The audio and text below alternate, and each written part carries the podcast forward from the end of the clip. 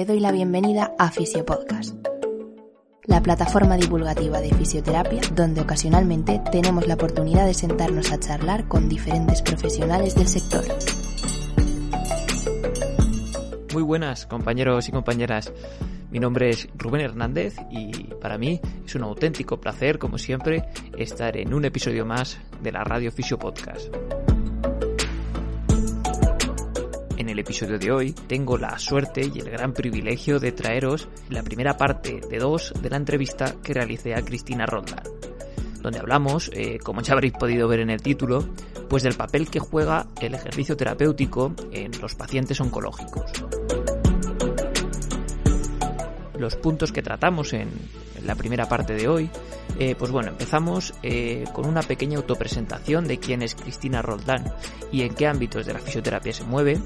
Pasamos a hablar sobre los diferentes tipos de cáncer, especialmente los más estudiados, eh, las principales secuelas que están asociadas a ellos y de qué tasas de mortalidad y de recurrencia estamos hablando. Hablaremos también un poco pues del papel de la fisioterapia en esta recurrencia. Terminaremos el episodio comentando eh, los conceptos de actividad física, de ejercicio físico y por último de ejercicio físico terapéutico, haciendo distinción en cada uno de ellos y hablaremos de los principales beneficios asociados a cada uno de ellos, como ya he dicho, eh, siempre en torno al paciente oncológico.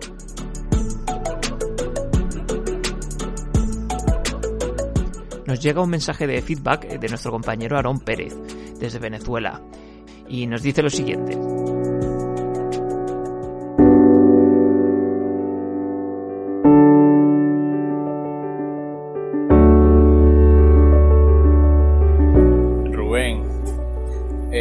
Escuchado todos los, los, podcasts.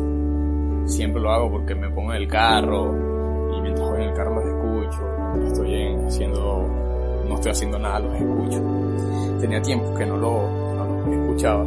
Y hoy, después de, después de tanto tiempo de cuarentena, me levanté en la mañana y dije, bueno, voy a escuchar este, este podcast. Y te digo que quedé emocionado, impactado, muy, muy, muy, muy feliz de haberlo escuchado. ¿Verdad? Creo que quedé súper complacido y lo disfruté que te cagas. No, no tienes idea lo que disfruté de haber escuchado esas tres horas del podcast.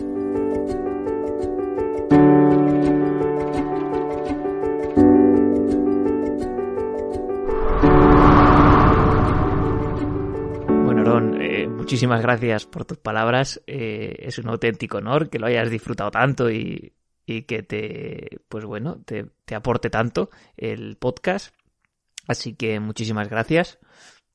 Desde aquí eh, te animo a que nos mandes el tuyo, como siempre digo, en formato audio, ya sea a través de nuestro correo electrónico rubenhfisio.gmail.com como de nuestro Instagram, Fisiopodcast. Repito, en formato audio. Y ahora un mensaje rápido para nuestro patrocinador, Fisiofocus, formación especializada en fisioterapia. Para más información puedes buscarlos en redes sociales o consultar su página web. Bueno, vamos con el episodio y como siempre digo, espero que lo disfrutéis tanto como nosotros hicimos grabándolo. Esto es Fisio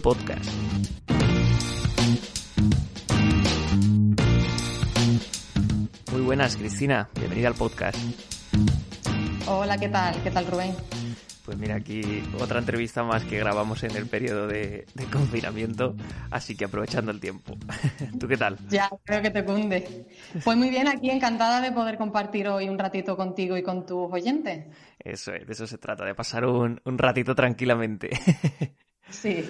Bueno, Cristina, antes de pasar con el, con el tema del que vamos a hablar hoy y arrojar o intentar arrojar un poquito de, luz, eh, si te podías hacer una pequeña autopresentación de quién es Cristina Roldán y en qué ámbitos de la fisioterapia se mueve. Eh, sí, bueno, pues yo hice, estudié fisioterapia en la Universidad de Málaga. Posteriormente hice la, la tesis doctoral que defendí en el año 2017 la hice sobre el estudio de la cinemática de los miembros superiores e inferiores con sensores inerciales. También incluimos análisis de la fatiga mediante electromiografía de, superficie. Esta tesis doctoral la hice dirigida por el profesor don Antonio Cuesta, que también lleva el grupo de clinimetría en, fisioterapia perdón, en el Instituto de Investigación Biomédica de Málaga, IBIMA, donde en este grupo lo que hacemos es trabajar sobre todo en la validación de instrumentos de medida como test funcionales y cuestionarios en distintas poblaciones clínicas, que es lo que yo suelo hacer. Eh, tras la lectura de mi tesis también empecé a trabajar como investigadora postdoctoral en ejercicio y cáncer en un programa que se llama Club de Salud para mujeres operadas de cáncer de mama. Eh, empecé ahí también en 2017 y, sigo en la actualidad. Y posteriormente también hemos ampliado el grupo a mujeres que tienen cáncer de mama metastásico y ginecológico. Entonces ahí digamos que es donde compagino eh, mi labor asistencial y, de investigación. Entonces, en lo que es el ámbito de, oncología, tengo artículos publicados también sobre valoración del paciente oncológico, ya sea con cuestionarios, test funcionales o, pruebas de esfuerzo, que es en general lo que hacemos desde este grupo de, investigación. Qué interesante. Pues ya se ha introducido un poquito el, tema del que queremos hablar hoy, que es un poco pues la prescripción de ejercicio físico terapéutico en pacientes oncológicos. Entonces, Cristina, si nos podías, por ir haciendo una introducción del tema, si nos podías comentar un poco eh, qué tipos de cáncer son los más estudiados y qué principales eh, secuelas están asociadas a, estos diferentes tipos de cáncer.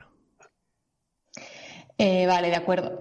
Con respecto a qué tipos de cáncer son los más estudiados, pues suele coincidir con los cánceres más comunes a nivel mundial. En hombres, eh, los cánceres más comunes son de pulmón, próstata, colon y recto, seguido por estómago e hígado. En mujer, el cáncer más común es el de mama, seguido por el de colon y recto y también el de, el de pulmón. Y si tenemos en cuenta ambos sexos, el de pulmón es el más diagnosticado, en torno a un 11 o un 12%. ¿Qué es lo que hay investigado eh, sobre oncología y ejercicio? Bueno, pues según su localización, el cáncer más estudiado es el de mama, con diferencia. Después estaría el de, seguido por el de próstata, de pulmón, colirrecto también hay bastante, hematológico, eh, cabeza y cuello y por último ginecológico. En cuanto a los tipos de estudio, bueno, pues la mayoría se centran en los efectos del tratamiento, eh, perdón, eh, los efectos del ejercicio durante la fase de tratamiento y luego la posterior, digamos, fase de, supervivencia una vez que se supera la, enfermedad. sobre todo en la fase de, de supervivencia donde hay más estudios. Luego también hay algún que otro estudio sobre prehabilitación, es decir, la optimización de la condición física del paciente previo a una cirugía. De esto hay menos y luego quizá también eh, hay menos en, sobre cáncer en estadios avanzados. Eh, las variables más estudiadas quizás en este tipo de estudio, para que nos hagamos una idea, sobre todo son variables, digamos, psicológicas, como pueden ser eh, la calidad de vida, la depresión o, la fatiga, que creo que hablaremos más adelante. Con respecto a variables fisiológicas, se estudia mucho el, efecto del ejercicio sobre la capacidad cardiopulmonar y la, función muscular. Y luego también, con respecto a los efectos secundarios que pueda tener el cáncer y sus tratamientos, se estudia mucho eh, variables relacionadas con el peso, sobre todo con la, composición corporal. Y luego, por último, variables menos estudiadas son las relacionadas con el cáncer en sí, como puede ser la, supervivencia, la progresión, la tolerabilidad al tratamiento y también hay estudios, algunos que otros, sobre marcadores tumorales. Su siguiente pregunta era sobre las principales secuelas, ¿no? Del, sí, eso es. Del cáncer. Hmm. Bueno, pues si hablamos, por ejemplo, eh, de variables relacionadas con la, composición corporal, los cambios que hay en la composición corporal en estos pacientes, cabe destacar la, sarcopenia. La sarcopenia, que es una pérdida de la masa muscular en el paciente. Esto es algo que se, estudia mucho en el ámbito de la, de la geriatría y que también se traslada a los pacientes oncológicos.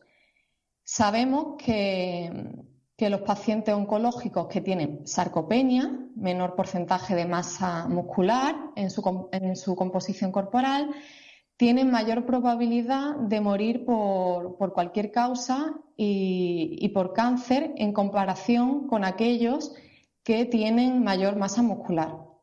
A su vez, el tener sarcopenia se sabe que aumenta la toxicidad del tratamiento y disminuye la respuesta a la quimioterapia, para que veamos la importancia de tener una buena masa muscular en, estos pacientes.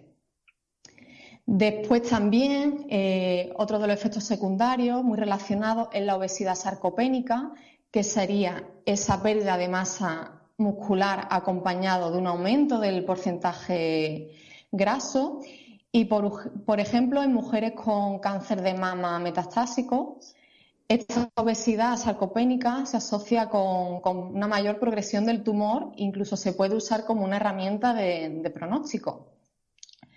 Y luego, por último, también en relación con la composición corporal, estaría la, la caquexia, que sería pues, un síndrome, digamos, multiorgánico, que se caracteriza por pérdida de peso, pérdida muscular, también puede haber reducción del tejido adiposo y además se acompaña de anormalidades en el, metabolismo. este efecto secundario, la caquexia, afecta en torno a un 50-80% de los pacientes con cáncer y provoca en torno a un 20% de las muertes por cáncer para que, vean los oyentes la, importancia de la, composición corporal. Y hay algo donde ¿no? el ejercicio pues, pues tiene mucho que decir también. Desde luego. Total. Eh, otro efecto secundario también, que creo que hablaremos más adelante, muy importante, muy prevalente, es la fatiga relacionada con el cáncer. Sí, ahora después avanzaremos y profundizaremos un poquito más en eso. Vale, la definimos un poquito para que sepan los oyentes Venga, estupendo, estupendo. de qué se trata. Bueno, cuando hablamos de fatiga, normalmente pues estamos acostumbrados a fatiga post ejercicio, a la incapacidad para realizar un trabajo, ¿no? A cuando nos quedamos exhaustos. Sin embargo, en el paciente oncológico es una sensación subjetiva percibida por el paciente de poca energía, cansancio, agotamiento y se caracteriza por la incapacidad de alivio en el por el descanso. Es decir, si nosotros, personas normales que estamos sanas, eh, nos sentimos agotados, vamos a hacer reposo, nos vamos a sentir mejor, la característica de este tipo de fatiga es que no mejora con el reposo. Es un poco contradictorio o contraintuitivo, como yo suelo decir. Esta fatiga, pues, evidentemente merma bastante la calidad de vida de los pacientes eh, la prevalencia de en torno a un 70% de los pacientes con cáncer se calcula o se estima que, la tienen. Eh, un 30% de las personas una vez que superan la, enfermedad.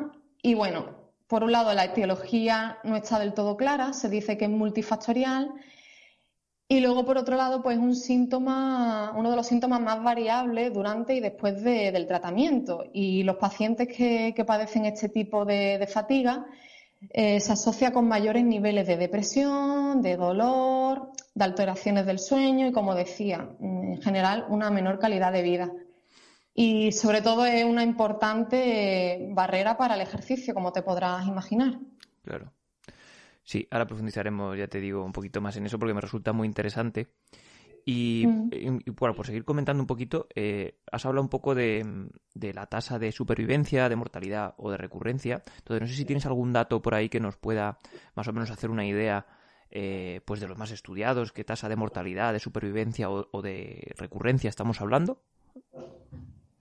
Eh, sí, bueno, hablando de incidencia, en general, ¿no? Según el informe de, de Globocan, pues fíjate, para el año 2018 la estimación que se hizo es de 18 millones de casos nuevos, con 9,6 millones de muertes.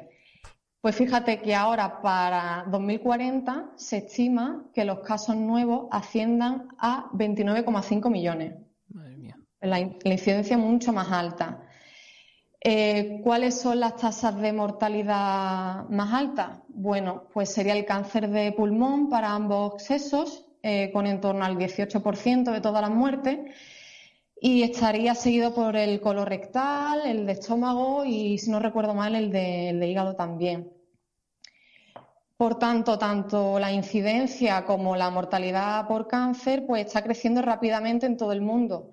Y aunque las razones pues, son bastante complejas, eh, probablemente guarden relación con el envejecimiento de la, de la población, el crecimiento también poblacional y luego la exposición a factores de riesgo como pueden ser la, pues, la contaminación y aquellos relacionados con el estilo de vida, como el tabaco, el alcohol, la obesidad y, ojo, el, sedentarismo también. Perdona que te interrumpa. Eh, simplemente quería comentarte que desde Fisio Podcast hemos abierto un canal de Patreon ¿Qué es Patreon? Pues se trata de un portal donde puedes realizar aportaciones o donaciones, mejor dicho, económicas, con una serie de beneficios asociados para así apoyar al proyecto. Puedes aportar tu granito de arena al proyecto desde 3 euros al mes y ayudarías a que Fisio Podcast eh, pueda ser sostenible en el tiempo, dando algo de valor extra a todas las horas que invertimos en el proyecto. Tienes un vídeo explicativo de un par de minutos en el enlace que te he dejado en la descripción.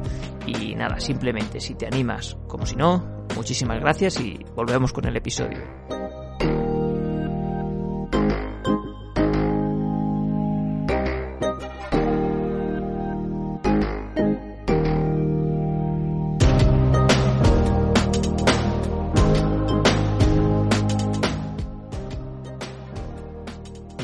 Respecto a la supervivencia, bueno, pues depende de la localización del tumor. Eh, por ejemplo, en hombres el tumor de próstata, perdón, tiene un 90% de, supervivencia, frente quizá a un 7% del de páncreas, y en la mujer igual, la supervivencia en el cáncer de mama es bastante alta, del 90%, y no ocurre lo mismo con otras localizaciones como puede ser eh, páncreas. Como dato así concreto, lo que más conozco es lo de mama con respecto a la recurrencia. Se sabe que en torno al 40% de todas las pacientes que tengan cáncer de mama van a volver a, padecerlo.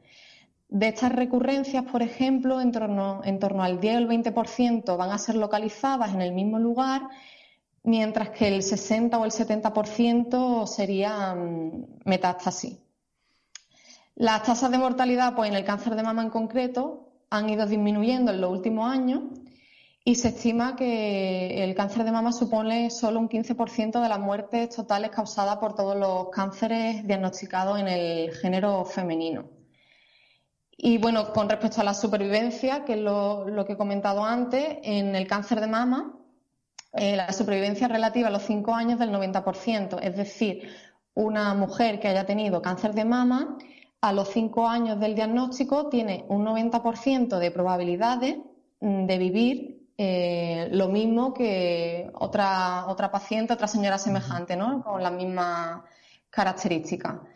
Y la verdad es que los ratios, digamos, las tasas de, de, supervivencia eh, también se espera que aumenten en, en los siguientes años gracias a, los avances de la medicina. Por ejemplo, eh, lo mismo que, en Estados Unidos, el número de supervivientes por cáncer se estima que fue de en torno a 3 millones y medio, pues se espera que para el año 2040 eh, sea mucho más alto, de en torno a 25 millones. Madre mía. ¿En qué se traduce todo esto? Pues que cada vez eh, en la población vamos a tener más pacientes supervivientes de un cáncer con las consecuentes secuelas y los fisioterapeutas pues debemos estar formados y, preparados para ello, ¿no? Sí, porque ahora lo comentaremos, pero el ejercicio tiene un papel, vamos, absolutamente clave en esa fase de supervivencia, ¿no? Totalmente, totalmente. Vale, pues perfecto. Madre te lo has preparado, ¿eh? Porque todas esas cifras y esos datos, joder, me sí, estás dejando... Yo tus eh, oyentes merecen menos. Eso es. Vale, pues por ir un poco, por seguir un poquito avanzando. Eh, Cristina, si nos podías eh, pues introducir un poco en los temas de, o sea, los, los, conceptos, diferenciar un poco entre actividad física y ejercicio físico terapéutico. Entonces, eh, por diferenciar esos conceptos, si hay alguien que todavía no conoce la diferencia y qué beneficios están asociados, por un lado, a la actividad física y por otro lado, al ejercicio físico terapéutico. Sí, pues me gusta que hayas incluido este tema porque la verdad que a veces nos parece un poco redundante o obvio, pero yo pienso que no está de mal nunca recordarlo y machacarlo y sobre todo si nos escuchan otros profesionales de, la salud para resaltar la importancia del ejercicio físico terapéutico y diferenciarlo de, la actividad física. Eh, la actividad física se definiría como cualquier movimiento corporal producido por los músculos con el consiguiente consumo de, energía, lo que nos movemos. Eh, entonces puede ser una actividad física laboral o ocupacional, es decir, lo que tú te mueves en tu trabajo, el que tenga un trabajo que es más físico, el que tiene un trabajo que es más de estar sentado. Y luego estaría la actividad física no ocupacional, que ahí entrarían las actividades de ocio, las tareas del hogar, el transporte, lo que haces con tus familiares. En total, serían lo que tú te mueves en el, día. Esos son los niveles de actividad física. Después, el ejercicio físico sería una submodalidad dentro de la actividad física, con la diferencia de que está planificado, estructurado y es repetitivo. Y además persigue un objetivo, que puede ser mantener o mejorar algunos de los componentes del estado físico, como puede ser pues, la resistencia, la fuerza, la flexibilidad o el equilibrio. Ya va orientado con un, con un objetivo, hacia un objetivo. Y después el ejercicio físico terapéutico, pues aquel dirigido a pacientes con fines de, tratamiento. Y aquí, por hacer un guiño a lo que es el ejercicio físico terapéutico en oncología, eh, me gustaría mencionar un artículo que se publicó recientemente en la revista americana de la, de la Sociedad Americana contra el Cáncer. No sé si lo has leído, lo has visto, de Exercise is Medicine hmm. in Oncology. Sí. Sí, sí, sí, muy interesante. Hice también una infografía sobre ello, he intentado darle vueltas y, difusión. Y lo que dicen en este artículo, que es muy importante, es que la actividad física, lo que el paciente se mueva, es tan importante que los oncólogos deben valorar, recomendar y derivar a los pacientes para programas de ejercicio en aquellos casos en los que el paciente no pueda realizarlo con seguridad. Es decir, si un paciente eh, dice que no hace ninguna actividad física, que está en casa, no hace ningún tipo de ejercicio, el oncólogo determina que es que el paciente, por efectos secundarios y demás, no puede hacer el ejercicio con seguridad, pues ahí se insta a que lo deriven para un programa de ejercicio terapéutico con supervisión sanitaria y que sea parte del tratamiento. Y en este caso, el, ejercicio físico terapéutico eh, estaría dirigido a mejorar la conducción y la función física del paciente, minimizar perdón, los efectos secundarios relacionados con el tratamiento, así como el deterioro funcional y luego también pues, abordar algún resultado terapéutico específico si fuera necesario, como por ejemplo pues, mejorar la función del brazo después de una cirugía de cáncer de mama. Entonces, aunque tanto la actividad física como el ejercicio físico son beneficiosos, sí hay que hacer estos matices y diferenciar tanto a la población general como al paciente también cuál es la diferencia entre actividad física, ejercicio físico y lo que hacemos con ejercicio físico terapéutico, porque muchas veces, tú lo sabrás, le preguntas a los pacientes que si hacen ejercicio y te dicen que sí que se mueven mucho, que tienen hijos, que hacen la compra, pero hay que dejarle claro, ¿no? Que eso no, no es ejercicio físico persiguiendo un objetivo. Efectivamente, que eso es actividad física, que se puede, se puede hacer mucho ejercicio y ser sedentario. y, También. Y viceversa. Sí, sí, sí. También. Vale, perfecto. ¿Y mm, qué principales eh, beneficios, tanto a corto, medio como largo plazo, están asociados a, nivel general, porque podríamos estar aquí hablando eh, a detalle de todo, pero a nivel general, ¿qué principales beneficios podremos, eh, podríamos encontrar en, tanto de la actividad, del aumento de la actividad física como en concreto también del ejercicio físico terapéutico, que, eh, terapéutico, perdón, que es más lo que nos compete como fisioterapeutas. Sí, pues mira, ya que hemos aclarado, ¿no? La, ha quedado clara la diferencia, sí, actividad física y Ejercicio físico, decir que ambos, o sea, el hecho de que una persona esté activa y se mueve, para empezar, eh, previene el cáncer en, personas sanas. Yo creo que eso ya es sabido, pero bueno, no está mal recargarlo. De hecho, según las guías ACSM que se publicaron el pasado octubre de 2019, se dice que hay evidencia fuerte eh, de cómo los niveles de actividad física en personas sanas previenen hasta siete tipos de cáncer. Y mucho ojo aquí también, Rubén, porque se está empezando a estudiar la relación del tiempo sentado y el aumento del riesgo en algunos cánceres, como el de colon, endometrio y, pulmón. O sea que me tengo que mover, pero luego también el tiempo que esté sentado mm, parece que también cuenta. Luego, la actividad física, eh, tanto antes como después del diagnóstico, esto es muy importante, disminuye el riesgo de mortalidad por cáncer y por otras causas. Entonces, en general, disminuye la mortalidad y la recurrencia y aumenta la, supervivencia. Eh, los mecanismos de acción generales, eh, pues se cree que se debe a cambios biológicos y a la composición corporal, como puede ser pues, la disminución de la adiposidad, eh, de la inflamación crónica de, bajo grado, aumento de la condición física, etcétera. Luego, ¿cuáles son los beneficios específicos del ejercicio terapéutico? Bueno, pues pueden ser los objetivos específicos sobre eh, las principales secuelas derivadas del cáncer, como puede ser, por ejemplo, eh, preservar la, masa muscular o aumentarla y disminuir el porcentaje graso, que ya hemos visto que era muy importante así como frenar los cambios que se puedan producir en la, composición corporal. Eh, mejorar la, capacidad cardiorrespiratoria, que en estos pacientes se ve eh, disminuido. Por ejemplo, en mujeres supervivientes de cáncer de mama, que son tratadas con hormonoterapia, con los inhibidores de la aromatasa, uno de los efectos secundarios más comunes y más marcados eh, son los dolores articulares son poliatralgias perdón, que se dan en todo el cuerpo. Bueno, pues se ha demostrado que el programa de ejercicio terapéutico disminuye el, dolor producido por estos fármacos. Eh, otro ejemplo, pues por ejemplo, aumentar las capacidades eh, o la fuerza, las extremidades inferiores en aquellos pacientes que tienen neuropatía inducida por la, por la quimioterapia, en la cual pues pierden sensibilidad en los pies y tienen más riesgo de, de caída. O luego, por ejemplo, en el caso de, cáncer de mama, pues recuperar la función de, la extremidad fecha, ¿no? Son como objetivos específicos en función a, las secuelas que, presente el paciente. Eh, luego también, a modo general, en las guías estas que se publicaron en el 2019, pues ahí también hacen una, clasificación de cuáles son las secuelas que, tienen mayor evidencia, que se pueden mejorar con el ejercicio.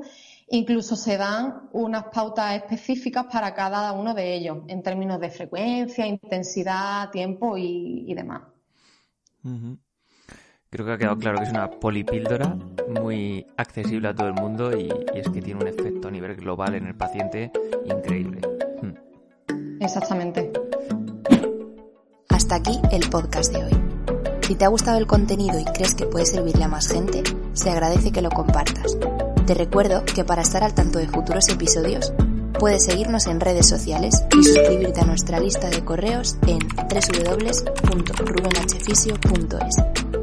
Gracias por tu tiempo y nos vemos en el próximo.